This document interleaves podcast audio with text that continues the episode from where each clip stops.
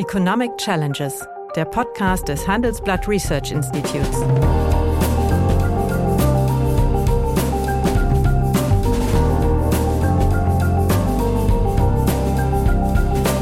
Bert Rürup, der Chefökonom des Handelsblatts, diskutiert mit Michael Hüter, dem Direktor des Instituts der deutschen Wirtschaft, wöchentlich aktuelle wirtschaftliche Herausforderungen für Deutschland wie für die Weltwirtschaft. Dass die BRICS mit einer Stimme sprechen, ist fast wahrscheinlicher, als dass Europa mit einer Stimme spricht. Und da muss man, glaube ich, aus Brüssel es wenigstens verstehen. Man muss es ja nicht akzeptieren, was hinten rauskommt, aber die Problemlage verstehen. Ich sehe nicht, dass die EU derzeit in der Lage ist, hier eine, sagen wir mal, weltwirtschaftliche Rolle zu spielen. Und die deutsche Politik zeigt sich in Brüssel nicht sonderlich förderlich, wenn wir es mal so sagen. Das heißt also, wir sind in einer bipolaren Welt und der gegenwärtig wirtschaftlich drittstärkste Player ist sprachlos. Hallo, meine Damen und Herren, guten Morgen, lieber Michael. Guten Morgen, lieber Bert. Ich würde heute gerne mit dir über ein etwas diffiziles Thema reden, nämlich ein Europa der zwei Geschwindigkeiten, ob das nicht eine politische Option wäre. Ganz kurz zur Beschreibung des Hintergrunds. Die wirtschaftliche Gesamtleistung der USA liegt bei etwa 25 Billionen US-Dollar, China 18 und die äh, EU etwa 17. Äh, Dennoch ist die EU äh, geopolitisch ein Zwerg. Und dafür gibt es meines Erachtens drei Gründe, nämlich einer die Osterweiterung, nämlich wo früher Stacheldraht und Gräben waren, ist heute ein tiefer ideologischer Graben, nämlich die EU EWG ist gegründet worden von alten Männern, die in der Überbetonung des Nationalstaats den Grund für zwei Kriege sahen. Aber in diesen neuen Mitgliedern äh, ist eben die Nationalstaatlichkeit ein Symbol der Befreiung von der Sowjetunion. Dann haben wir den Euro, da müssen wir sagen, die wirtschaftlichen Versprechungen, die mit der Einführung verbunden waren, sind nicht in Erfüllung gegangen. Die Heterogenität des Landes hat äh, zugenommen und geliebt ist diese Währung in einigen Ländern immer noch nicht. Und dann haben wir an der dritten Stelle die Entfremdung zwischen äh, Deutschland und Frankreich. Beide Länder waren ja mal die Motoren der Europäischen Union.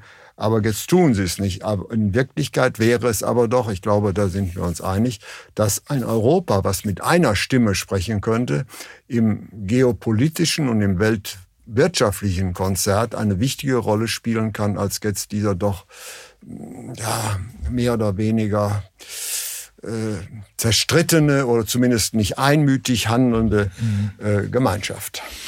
Ja, du hast eine ganz große Kulisse aufgezogen, äh, Bert. In der Tat ein diffiziles Thema, weil ganz vieles ineinander greift. Allein die drei Kautelen, die du genannt hast, ähm, die Frage der Europäischen Währungsunion, Stabilität der Währung, das würde ich allerdings nicht so rein negativ sehen. Ähm, der Europa ohne gemeinsame Währung wäre deutlich weniger. Und äh, wir haben ja mal darüber gesprochen, ob die Erwartung, dass das nun für viele andere ähm, die zentrale Weltwährung ist, ist so nicht in Erwartung gegangen. Aber sie ist äh, Nummer Immer. zwei. Und ja. äh, die Chinesen werden es nicht erfüllen können angesichts ihrer institutionellen und verfassungsrechtlichen Schwächen, die sie dort haben.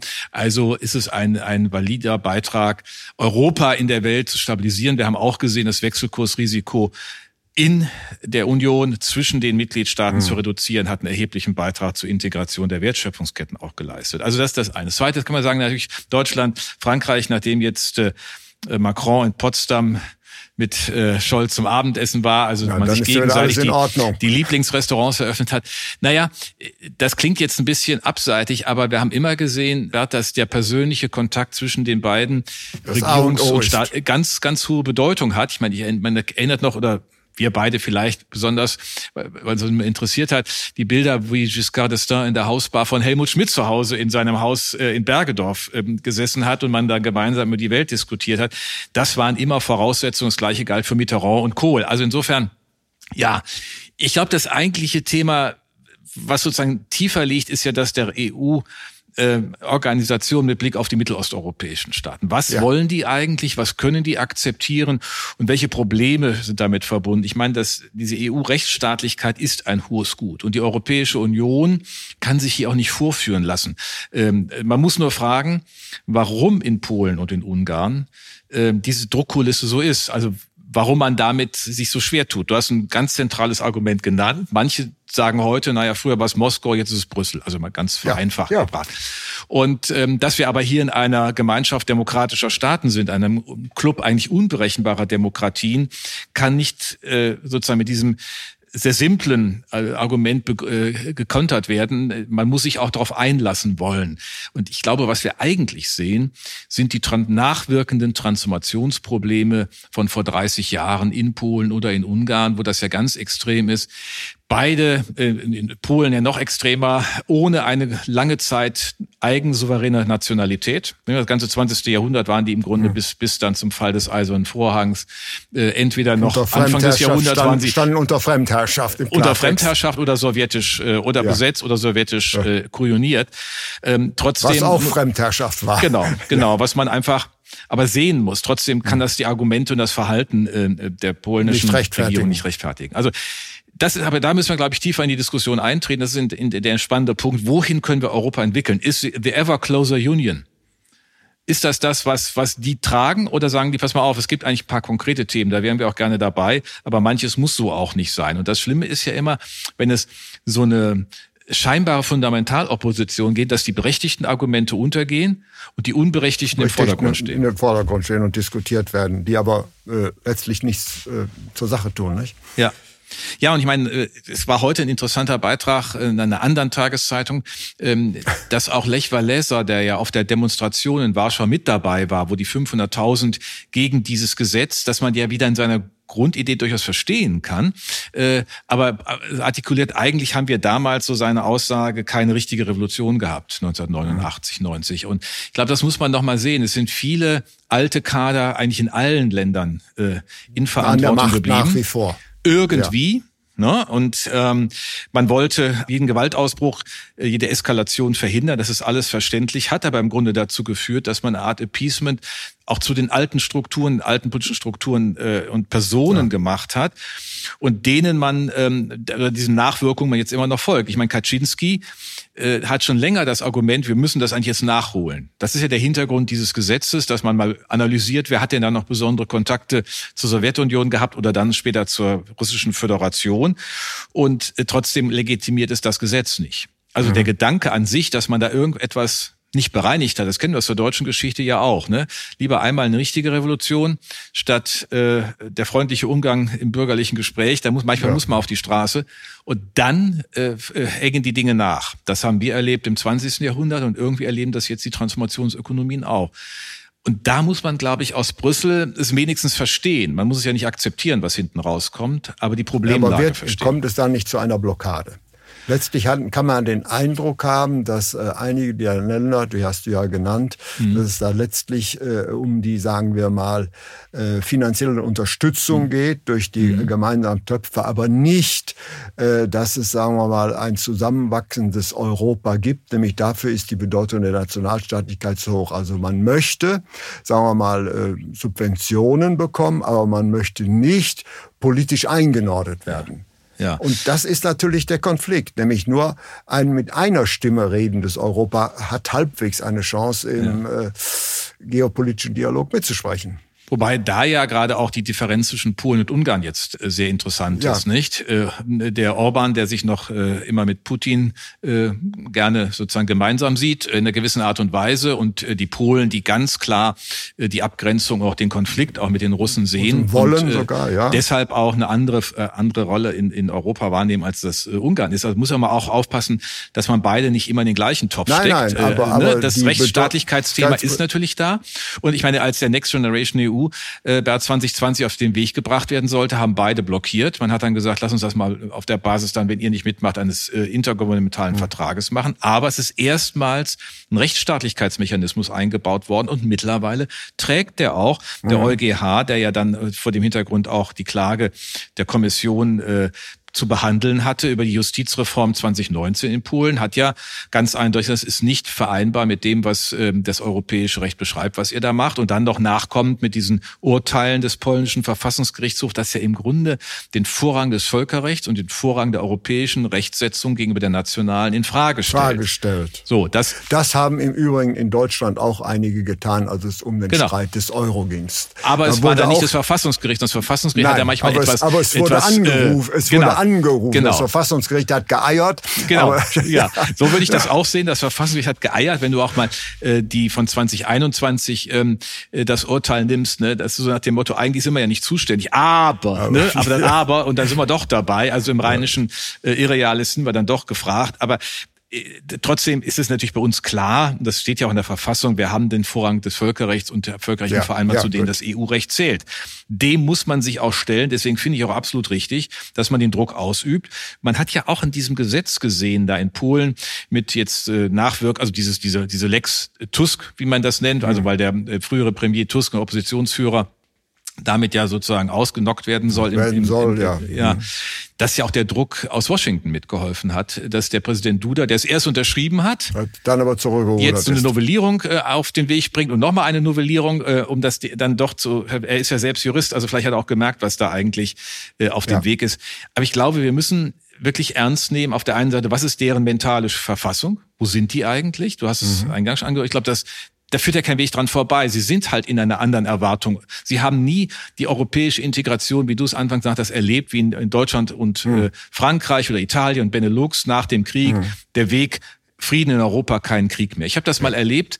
Ähm, 2011, da war ich eingeladen in Naumburg, im Naumburger Dom, einen Vortrag zu halten im Zuge der damaligen Landesausstellung. Da ging es nämlich über um die Kathedralen in Europa. Das ist Frankreich Oh, und äh, Bist du da Deutschland. Spezialist für? Das wusste ich noch nicht. Ja, das kann man aber historisch, wie du ja ich bin ja auch Historiker, einbetten. Ja. Da ist sogar mein, jetzt muss ich mal Werbung machen, das Buch Die junge Nation dann draus entstanden. Aber äh, was die interessante Erfahrung war, ich habe in dem Vortrag äh, gemerkt, wie manches, was ich so selbstverständlich aus einer westdeutschen Hm. Sozialisation als europäische Idee, als europäisches Argument vorgetragen habe, dort bei vielen erstmal nochmal begründet werden musste, auch in den neuen Ländern, Hm. die ja nicht bis 89 diese Erfahrung hatten, dass das Integrieren in Europa, das gemeinsam machen, Hm. uns in eine bessere A, wirtschaftliche Situation bringt, aber auch uns einfach als, als Friedenskontinent äh, entwickelt und positioniert. Und das muss man, glaube ich, immer wieder deutlich machen. Und ähm, es führt dann halt auch kein Weg dran vorbei, das, was so einige Beobachter den liberalen Mythos von 1989 nennen, dass das eigentlich in, noch, noch geleistet werden muss in Ungarn, in Polen. Es ist noch eine Demokratie, äh, äh, sozusagen pädagogische Aufgabe, die dort im Land geleistet, die können wir nicht leisten, aber die man dort leisten muss. Ja, richtig. Aber also der Hintergrund äh, des Themas, was ich heute angeschnitten hatte, war ja der, äh, wir laufen ja, jetzt kann man sagen, egal wie die Wahlen in den USA ausgehen, werde auf einen Konflikt äh, zwischen äh, USA und China heraus.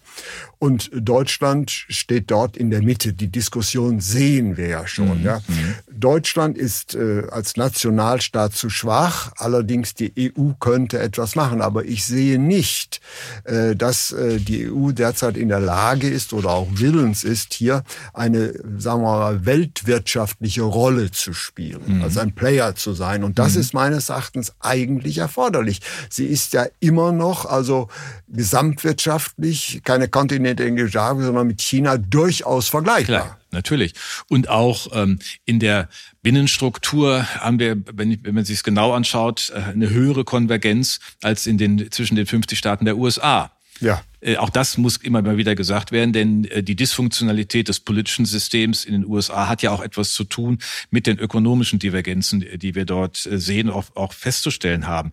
Also insofern ist vielleicht nochmal zu fragen, was liegt denn im ökonomischen an Argumenten und an Befunden vor aus diesem Integrationsprozess? Und das ist ganz interessant. Von 2000 bis 2007 hatten wir einen relativ beachtlichen Konvergenzprozess beim Ja. Pro-Kopf-Einkommen über alle europäischen Regionen hinweg. Das hat sich nach der großen Finanzkrise so nicht mehr gezeigt. Da sind wir im Grunde etwas breiter auseinandergegangen. Es hat damit zu tun, dass die Entwicklung in Osteuropa mehr oder weniger schwächer oder stagnierend geworden ist und im Süden Europas wir ja in der letzten Dekade eine außerordentlich schlechte gesamtwirtschaftliche Entwicklung hatten. Das heißt, auch das Heranrücken an die gemeinsamen Perspektiven Und nicht mehr Irland der. Shootingstar war. Genau.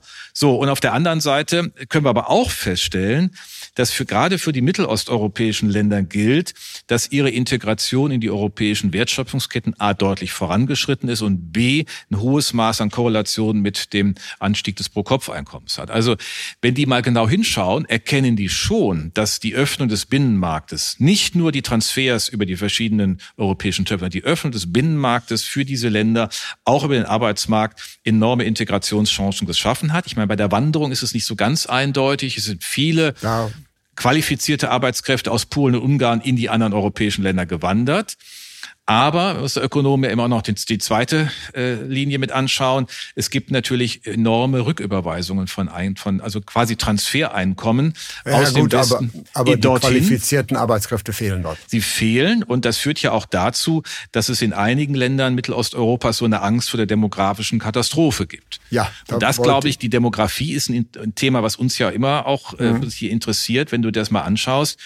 Äh, der Anteil der im Ausland geborenen Bevölkerung in Polen 1,5 Prozent, in Ungarn 7,1 Prozent, in der EU 15 Prozent, in Deutschland 21,2 Prozent. Das heißt also, man hat keine Migrationserfahrung. Erfahrungen. Jetzt durch den Krieg der, äh, der, Russen gegen die Ukraine sind viele Ukrainer nach Polen gekommen. Das ist aber im Grunde ja ein relativ nahe Kultur- und Sprachbereich. Vieles ist ja das Ostpol, also was früher sozusagen vor dem Krieg polnisch war, äh, ist ja heute ukrainisch. Also insofern gibt es da auch, auch äh, Schnittmengen in der historischen Entwicklung. Aber äh, beide Länder haben sehr geringen Wanderungssaldo, haben keine Erfahrung mit mhm. äh, im Ausland äh, Geborenen äh, in hohem Maße und sie haben eine sehr viel höhere Sterbewahrscheinlichkeit im Übrigen beide Länder noch. Mhm. Also ich glaube, dieses demografische Profil ist schon ein neben dem rein ökonomischen ein Faktor zur Erklärung dieser besonderen Lage in diesen Ländern. Nicht? Also sie ja, wollen kulturelle Identität prägen, ne? späte Nationsbildung. Ja.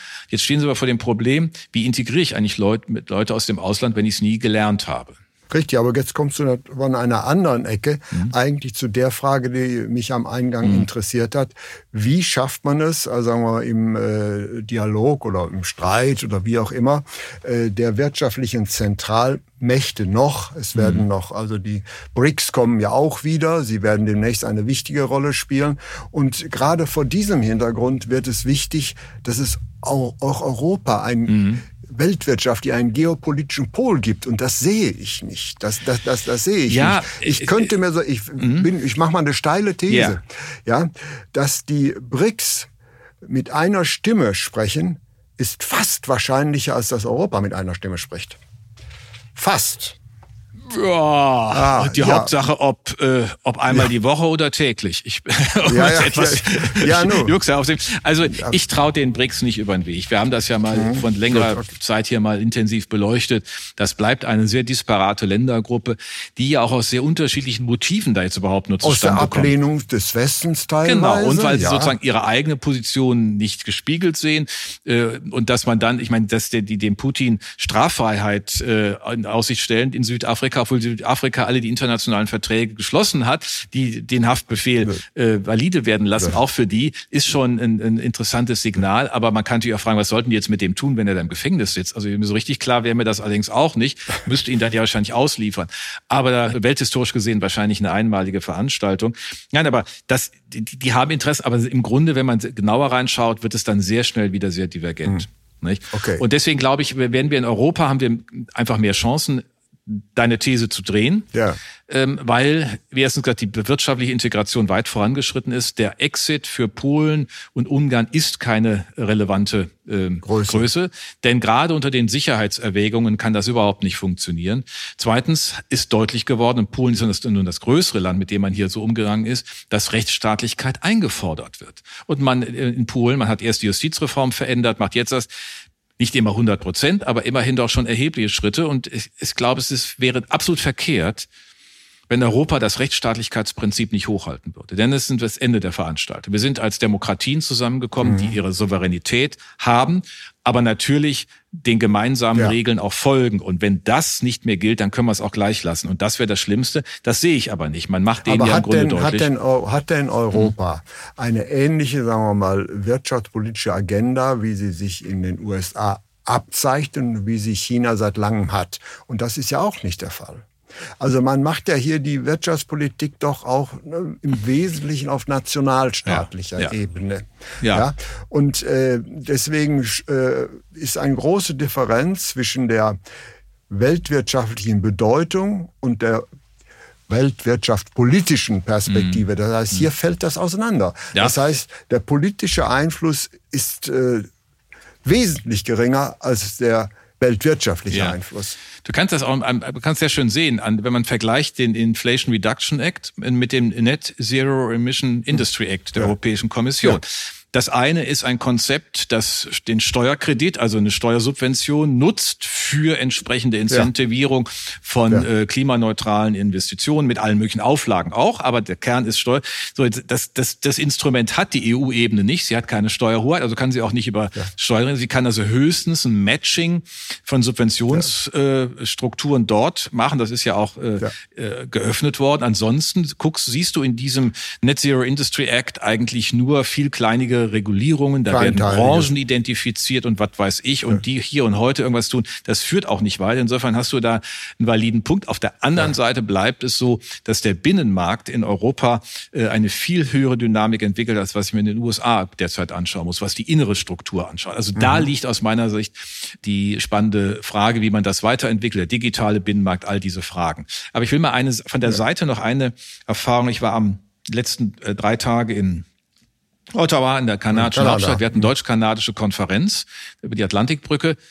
Und die Kanadier sind in der gleichen Diskussion. Auch die waren überrascht durch den Inflation Reduction Act. Auch die haben ein Art Subventionsmatching vorgesehen. Ne? Die, die interessante Diskussion über die VW-Batteriefabrik, die 2028 in Kanada entstehen mhm. soll im Rahmen dieses nordamerikanischen Produktionsverbundes, den der VW-Konzern da etabliert. Und die sagen, haben da auch mit der, der stellvertretende Industrieminister dabei, das ist für uns zentral. Wir wollen Teil dieser Wertschöpfungsstrukturen sein. Wir müssen hier etwas machen.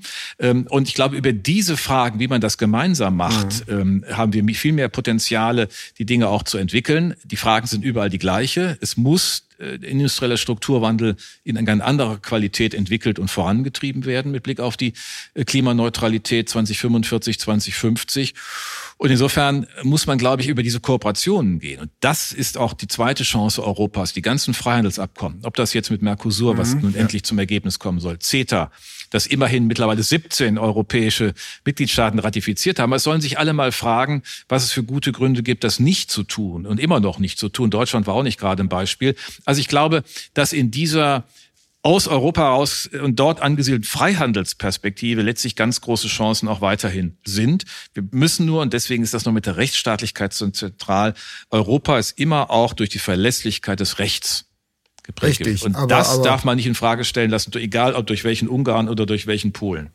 Aber Fakt ist doch, und da bleibe ich bei der These, dass Europa äh, nicht in der Lage ist, geopolitisch mit einer Stimme zu sprechen. Das, das heißt, ja. Äh, ja, ja, es ist nicht da. Ja. So, und das, äh, diese, sagen wir mal, fehlende geopolitische Sprachfähigkeit, ja, meines Erachtens ist eine Barriere, um europäische Interessen durchzusetzen. Das ja. heißt also, ähm, wir sind in einer bipolaren Welt und äh, der gegenwärtig wirtschaftlich drittstärkste Player ist sprachlos. Er ist ja, sprachlos. Ähm, aber die Frage ist, haben sich die Bedingungen verbessert, um sprachfähig zu werden? Und dann würde ich mit meinem alt schon immer wieder vorgetragen Vorschlag der ja. Verteidigungsunion und ja. der Investitionsunion als Paket wirklich verstanden, ähm, einen Hebel sehen, das auch zu ändern. Diese Bedrohungslage hat sich ähm, ähm ja gravierend ausgewirkt. Wenn man mhm. mal schaust, dass Finnland und Schweden Mitglied der NATO werden wollten, ein Fall ist es schon, mhm. anderen Fall wird es werden, werden ja. ähm, zeigt ja, dass Länder, die eigentlich das nie vorhatten, auch Schritte machen, mhm. die sich, die sie jetzt, äh, die, die qualitativ eine deutliche Veränderung vorsehen. Und ich glaube, dass wir das auch in Europa äh, machen müssen. Aber ja. ich bin bei dir, was den Skeptizismus angeht, die Skepsis angeht, sorry, gegenüber den beiden eigentlich Treibenden oder die andere ja. mitziehen müssen. Es ist nun mal Deutschland und es ist Frankreich.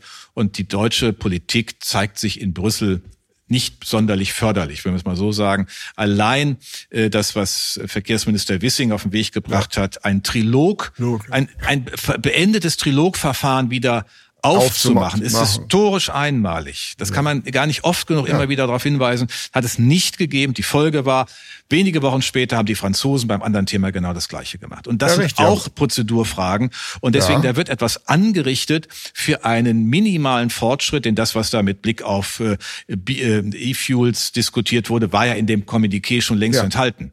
Also Richtig. wir müssen uns auch genau überlegen, welchen Beitrag wir zur Dysfunktionalität Europas leisten. Und da ist diese Regierung nicht besser als die vorherige, obwohl im Koalitionsvertrag drin stand, wollte das besser machen.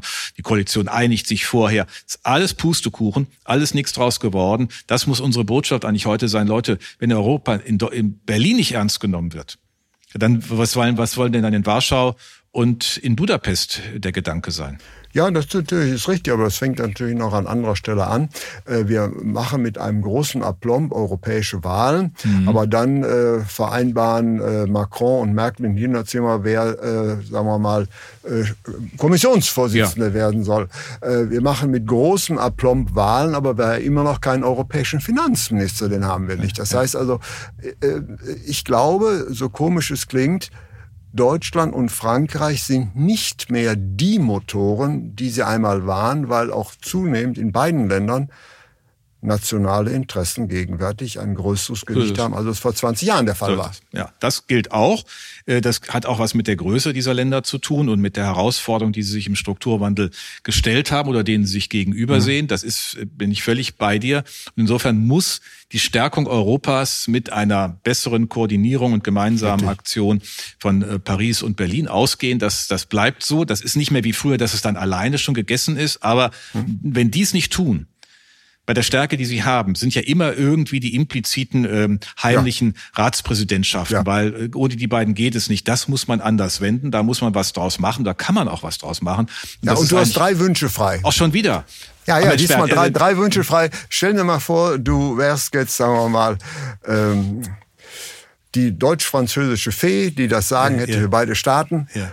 Welche drei, äh, sagen wir mal, Veränderungen würdest du dir äh, wünschen, dass diese Fee für Europa umsetzt? Also das erste ganz pragmatisch, dass die beiden Staatschefs, Regierungschefs äh, sich verstehen als Motoren der europäischen Einigung, dass es ohne sie nicht geht und dass äh, hier nicht allgemeine Reden helfen, sondern konkretes Handeln mit konkreten Vorschlägen.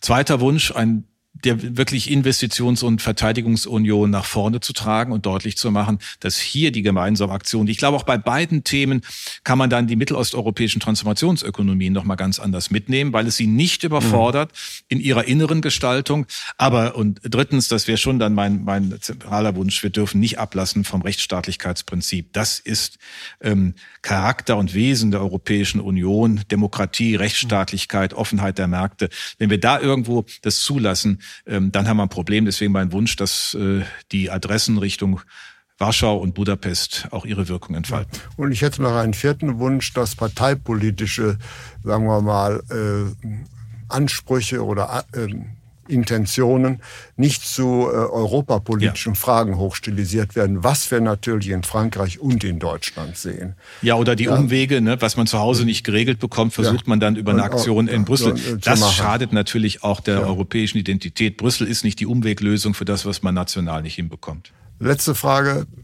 Bist du optimistisch oder pessimistisch, was äh, das politische Zusammenwachsen Europas angeht innerhalb der nächsten, sagen wir mal, also ich bin aus, aus zwei Gründen optimistisch. Die Drucksituation war noch nie so stark wie jetzt durch die Konfliktlage mhm. und auch durch die mhm. Frage, was man eigentlich Richtung China mhm. macht. Da muss eine Position her, das kann man nicht alleine. Hat man ja schon gesehen, wie im Grunde auch mhm. Macron erbärmlich gescheitert ist mit seinem Vorstoß, da irgendwas äh, anders zu sehen. Das so. wird nicht funktionieren. Und zweitens äh, haben wir doch beachtliche ökonomische Fortschritte durch Europa durch die Integration durch den Binnenmarkt gemacht. Deswegen bleibe ich optimistisch, Bert. Im Klartext heißt das, dass du in der Krise, die sich gegenwärtig abspielt, eine Chance für ein Zusammenwachsen siehst. Ich hoffe, dass du recht hast und ich bedanke mich für dieses Gespräch. Ich danke dir.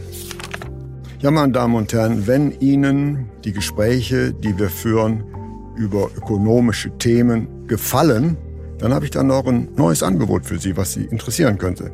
Nämlich mehr aktuelle Wirtschaftsinformationen finden Sie unter handelsblatt.com slash global und natürlich in den einschlägigen Hinweisen in meinem wöchentlichen Newsletter der Chefökonom. Liebe Hörerinnen und Hörer, wenn Sie Lob, Kritik oder Themenwünsche haben, dann schreiben Sie uns doch gerne oder schicken Sie uns eine Sprachnachricht an chefökonom@handelsblatt-research.com. Die Adresse finden Sie auch in der Folgenbeschreibung.